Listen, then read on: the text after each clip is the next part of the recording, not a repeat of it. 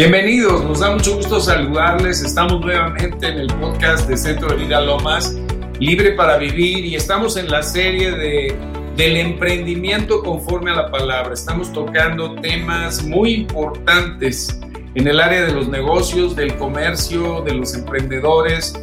Y Edgar Hopper ha estado con nosotros y está hoy nuevamente con nosotros. Bienvenido, Edgar. Hola, Toño. Qué gusto saludarnos a todas las personas que nos ven, nos escuchan por este medio. Igualmente a ti, Edgar, muchas gracias por estar aquí. Eh, hemos estado hablando de, de la realidad actual en que vivimos y hoy nos toca hablar acerca de los emprendedores. ¿Quién es un emprendedor?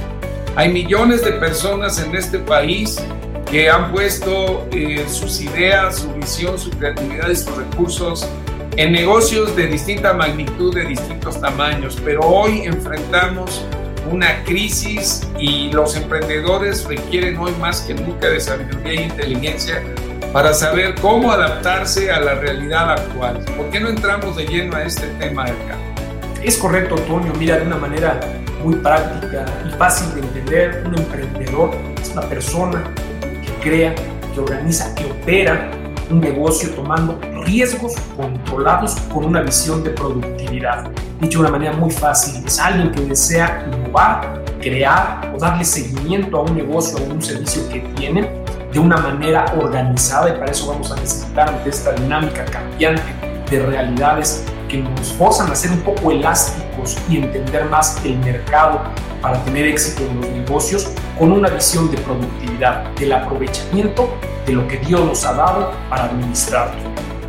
Oye Edgar, creo que en, tu definición, en estos momentos lo que más eh, se, ha impactado es precisamente la productividad, el cambio en, la manera en que se está ahora llevando a cabo el comercio en virtud de todas las restricciones que hay de carácter sanitario, pues han golpeado durísima la productividad de los negocios. Entonces, Creo que es muy importante que tú nos dieras ideas, conceptos o maneras eh, en las cuales el emprendedor debe enfrentar la crisis de hoy.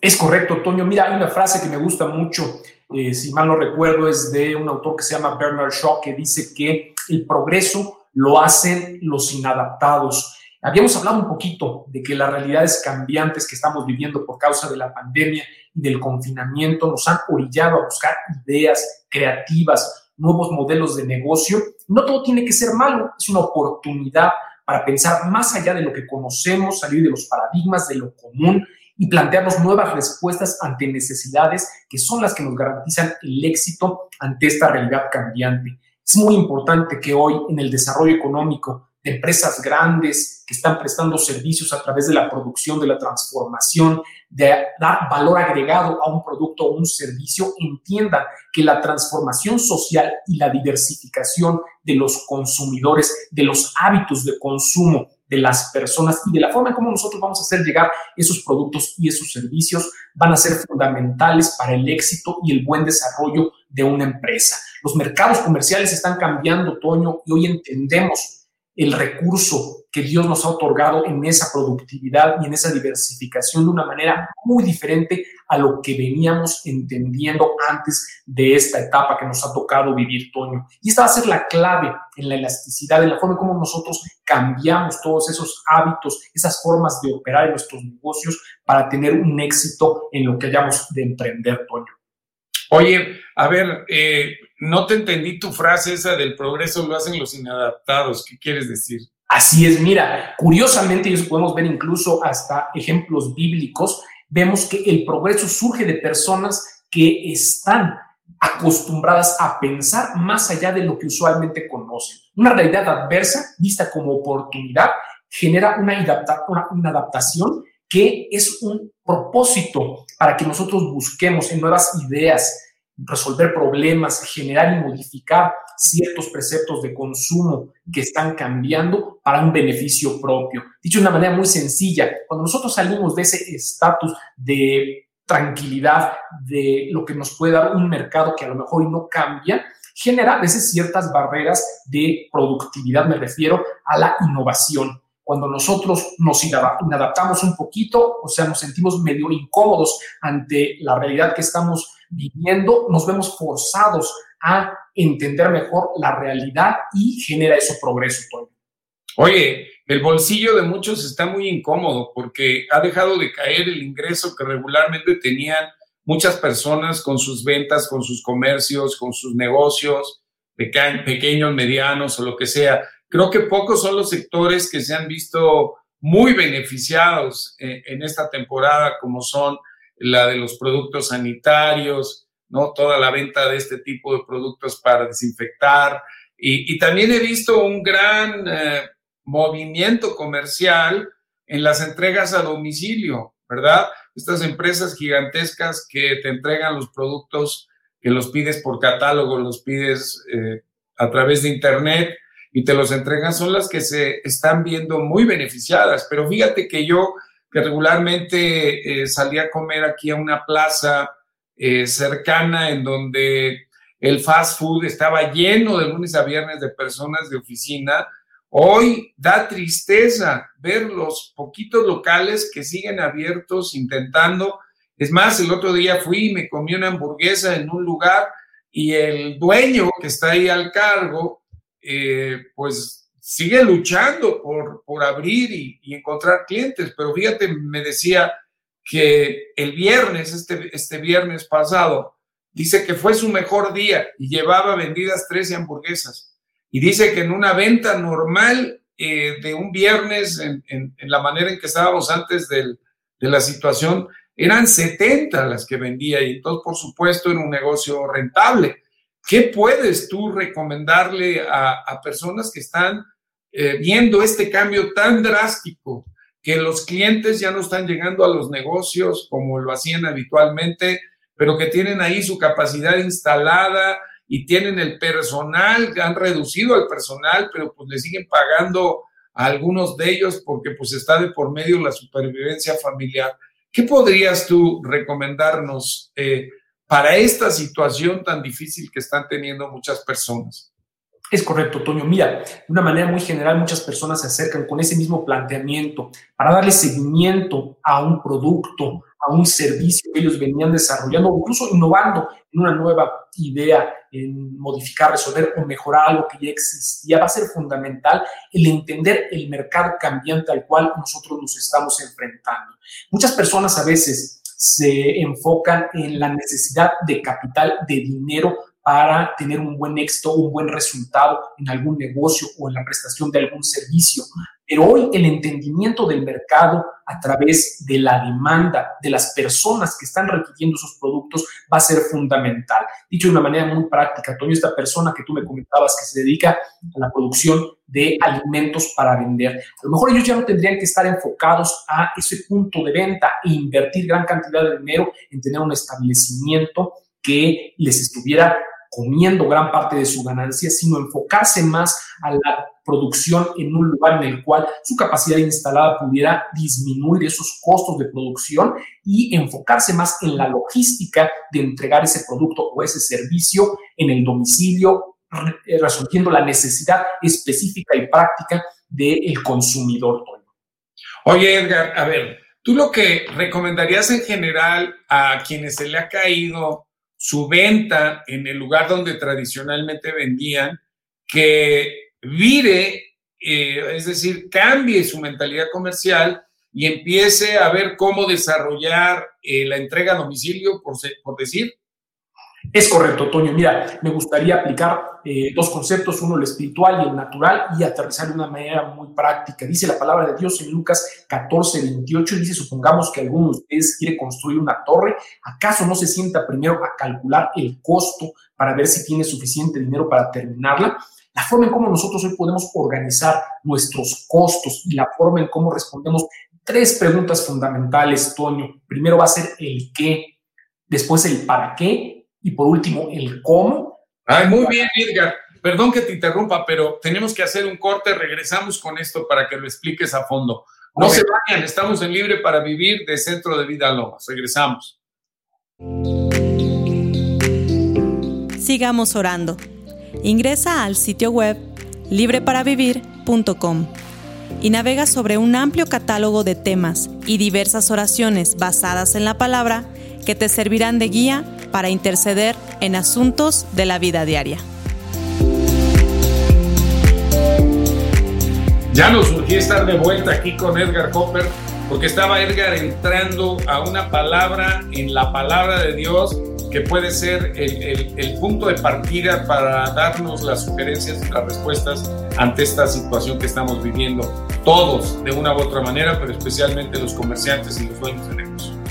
Correcto, Toño. Platicábamos un poquito de la forma en cómo hoy, ante esa plasticidad de cambios, atendiendo más que nada a el consumidor desde el punto de vista de factibilidad de algún negocio para que éste sea exitoso, vamos a tener que responder tres preguntas de una manera muy precisa. Vamos a tratar de hacerlo de manera muy práctica. Primero sería el qué, el objeto sobre el cual nosotros vamos a enfocarnos, que puede ser un producto o un servicio. Un segundo punto sería el para qué, cuál es la utilidad y la viabilidad de ese producto y ahí vamos a platicar un poco sobre las necesidades cambiantes de un mercado dinámico y que van a ser el fundamento sobre el cual nosotros vamos a tener un enfoque más en el producto a través del consumidor no tanto del productor. Y por último, sería el cómo. Cómo es el método, la técnica, las metas, los procesos y los objetivos que tienen que ver más que nada con la administración y el llevar a cabo todo el proceso gerencial de, una empresa, Toño. Muchas veces las personas se han planteado el llevar a cabo la distribución de un producto o la prestación de algún servicio a través únicamente del objeto. Llegan con una muy buena idea que puede ser el vender algún producto o algún servicio, pero no están siendo sensibles a las necesidades del consumidor. Y en estas épocas, Toño, en las cuales las restricciones de movilidad, las restricciones económicas, incluso de gente que va a tener que aprovechar mejor esa distribución de ingresos, nos van a tener que enfocar en el saber qué es lo que la gente necesita para proveérselos de una manera fácil, de una manera práctica y de manera indispensable hasta su casa. O sea que digamos, en el que no hay problema, porque todo el mundo sabe qué producto, qué servicio tiene. Lo que es crucial ahorita es el cómo hacerlo, hacer ese, ese ajuste. Mira, eh, yo tengo la oportunidad de tratar con muchas personas aquí en Centro Vida Lomas y me encuentro con eh, personas que están muy atoradas mentalmente y emocionalmente ante este cambio tan drástico de sus actividades laborales y comerciales normales. Y es más, ante este cambio tan drástico, eh, la capacidad de adaptación de muchos está siendo difícil y entran en, parálisis, entran en miedo, entran como eh, en un arrinconamiento, en un encerramiento que ya de por sí no ha sido fácil para muchas personas, pero no es el encerramiento físico, sino, sino el, el decir, ¿qué hago? ¿Cómo le hago? ¿Hacia dónde me muevo? ¿Podrías eh, darles recomendaciones para salir de esto? Correcto, Toño. Mira, me gustaría echar mano también de eh, esos principios bíblicos. de Dios en Proverbios 15, 22. Cuando falta el consejo, fracasan los planes, pero cuando abunda el consejo, prosperan. Es importante que hoy nosotros nos centremos en la forma en cómo nosotros vamos a responder ese para qué, viendo la utilidad y la viabilidad del producto o servicio que nosotros o vayamos a emprender o le demos seguimiento si ya lo veníamos haciendo. Te pongo un ejemplo muy práctico. Una persona que se dedicaba a la elaboración de estructuras metálicas para publicidad, hoy por causa de la restricción de movilidad no tiene demasiados clientes que lo estén contratando para poner esos anuncios de publicidad en las principales avenidas, en las vallas, en los diferentes medios de marketing que él tenía como conocidos y ha tenido que diversificar su capacidad productiva a través del manejo de la lámina, del aluminio, del acero a otros mercados que son los que se están demandando. Esto quiere decir entender el para qué yo voy a utilizar los recursos que ya tengo, ver cuál es la necesidad del mercado su utilidad y la viabilidad ante una realidad cambiante. Y esta persona pudo encontrar una solución a través de eh, construir camas para hospitales, mobiliario médico o incluso material que no estaba totalmente enfocado al área que se venía desempeñando, que era la publicidad y la mercadotecnia. Eh, entonces aquí el asunto no es tanto eh, los recursos, sino la habilidad para pensar de maneras distintas, la flexibilidad mental, ¿no? Y ahí es yo creo que lo primero es ir al Señor y buscar de Él la sabiduría, la inteligencia, eh, las oportunidades, el consejo que Él pueda darnos, pero demanda de las personas una flexibilidad grande, mental, una apertura a poder explorar maneras distintas de, de atender la clientela que tenían o buscarla o de buscar nuevos mercados. Aquí, ¿qué tanto es limitante el dinero para hacer las adaptaciones? Correcto. Mira, el dinero sin duda va a ser un recurso necesario, pero el planteamiento que yo les quiero poner a mesa en esta hora es que no forzosamente tiene que ser el punto de partida para desarrollar un negocio, un producto, un servicio o darle seguimiento. Dice un dicho muy común, dice un dicho muy común que cuando se junta una persona con dinero, con una persona con experiencia para emprender un negocio, usualmente la persona que tiene dinero se lleva la experiencia y la persona que tiene experiencia se lleva el dinero. A ver, la importancia de cómo nosotros no hincamos en la necesidad de sus recursos, que sí van a ser importantes para darle seguimiento a un producto o un servicio, pero mucho más importante, la experiencia, el conocimiento, los métodos para atender las necesidades de el mercado al cual nosotros estamos obviamente atendiendo va a ser fundamental, Toño. Yo no me centraría tanto en, en, tener o no el recurso para hacerlo, sino en la forma en cómo nosotros vamos a desarrollar un negocio, un producto, un servicio a través de los procesos, a través de la técnica, a través del conocimiento y de la administración de esos recursos, para después ya dar parte a si se necesita en el modo y en la forma la capitalización necesaria para darle ese seguimiento, Toño. Ok, entonces estás hablando del qué, del cómo y cuál era el otro, el, el para qué. ¿Cómo? para qué. Encerrar o englobar esta actitud mental que deben tener, debemos tener todos en esta temporada de, esta sociedad, de este mundo que estamos viviendo. Correcto, Toño, es importante. Mira, se resume en esto, en conocer tu producto, conocer el mercado y conocer a tus clientes. Todo Otra vez, conocer el producto, conocer el mercado y conocer a tus clientes. Y sobre eso se va a englobar todo el desarrollo de una empresa, ya sea chica, pequeña, mediana, grande, las dimensiones que tú quieras, y de ser sensible a esos cambios que por causa de esta pandemia, por causa de estas restricciones incluso de movilidad que estamos eh, viviendo, van a generar cambios en nuestra empresa. Eh, la estructura de cómo se venían desarrollando los negocios ha cambiado, Toño, y tenemos que adecuarnos a esta nueva realidad y, como dices muy bien, no únicamente enfocarnos en el requerimiento de dinero, de capital para emprender, sino armar todo un esquema, primero de necesidad, de viabilidad, de procesos y buena administración, para entonces sí, cuando toque esa área específica que tiene que ver con la capitalización, atender ese rubro, Toño. Ahora, además del producto, eh, tendrías que hacer como una inspección de los recursos con que cuentas, digamos, de infraestructura, ¿no? Porque vamos a suponer que eres un negocio de, de costura o de, de, arreglar ropa o de, o de hacer ropa, ¿no? Y de repente te encuentras con que las señoras pues ahorita no están saliendo mucho y no te están llevando las composturas o no se están haciendo un nuevo vestido. Entonces ellas tendrían que ver qué van a hacer o cómo utilizar la máquina de coser o lo que tienen ahí. Correcto, Toño. Es importante que nosotros seamos sensibles a esos cambios dinámicos del mercado y adecuemos nuestra capacidad instalada, los recursos que tenemos para aprovecharlos de la mejor manera. Muy bien, creo que nos estás poniendo a pensar a todos. ¿Qué te parece que hacemos una pausa y regresamos al, al último tercio de este programa, de este episodio? Emprendimiento financiero conforme a la palabra y sobre todo en este momento de crisis que tenemos que creer en que el Señor nos saca adelante y nos da la victoria. Regresamos.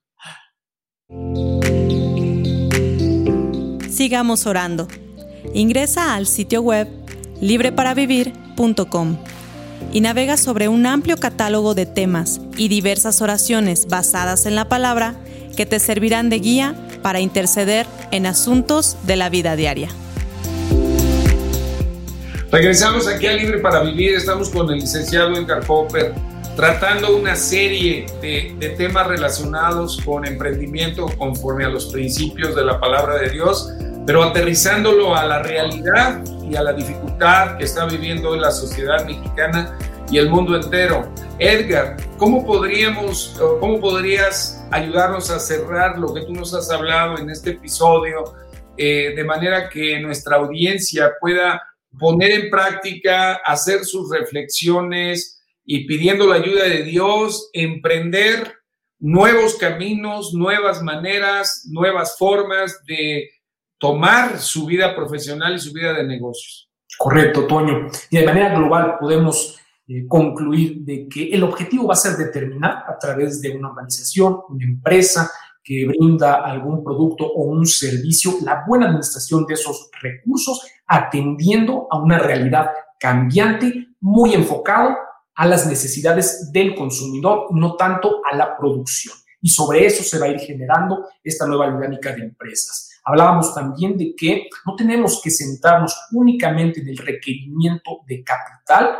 para seguir adelante y darle continuidad, o sea, la necesidad de invertir o ingresar dinero a una empresa, sino a la necesidad primeramente de ver la viabilidad de esa empresa o de ese negocio para darle continuidad.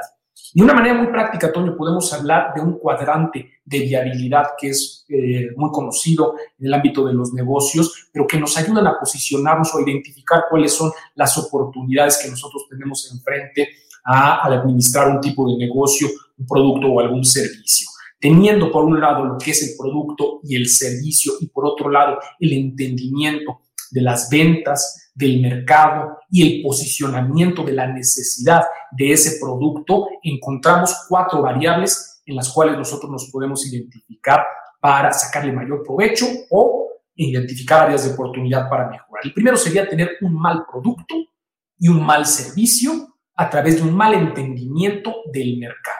Esa es la receta del desastre, Toño. No ser sensibles, querer caminar con lo mismo, no estar adecuados a la realidad cambiante y eso sin duda no nos va a llevar a buenos términos. Un segundo punto sería una combinación entre un mal producto o un mal servicio, pero un buen entendimiento del mercado.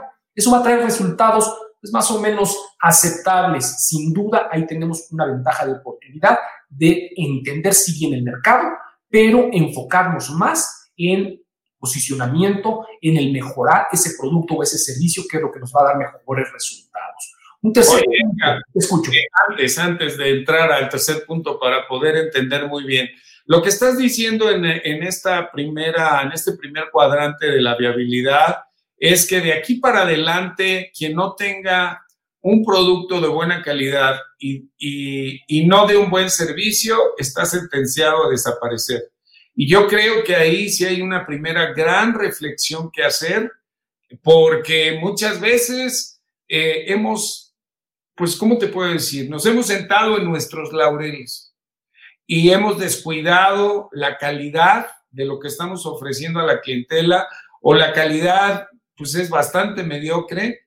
Y luego, además, no damos un buen servicio a la comunidad. Fíjate que ahorita me llevaste a, a recordar que ante una necesidad de, compra de productos para hacer unas despensas, te encuentras con un proveedor que sigue con su inflexibilidad y sus reglas internas para poderte entregar el producto. Entonces, en estos momentos, si no hay consideración al cliente, que, la consideración que, que pide uno es simplemente dame la oportunidad de recoger mi producto en dos días, ¿no?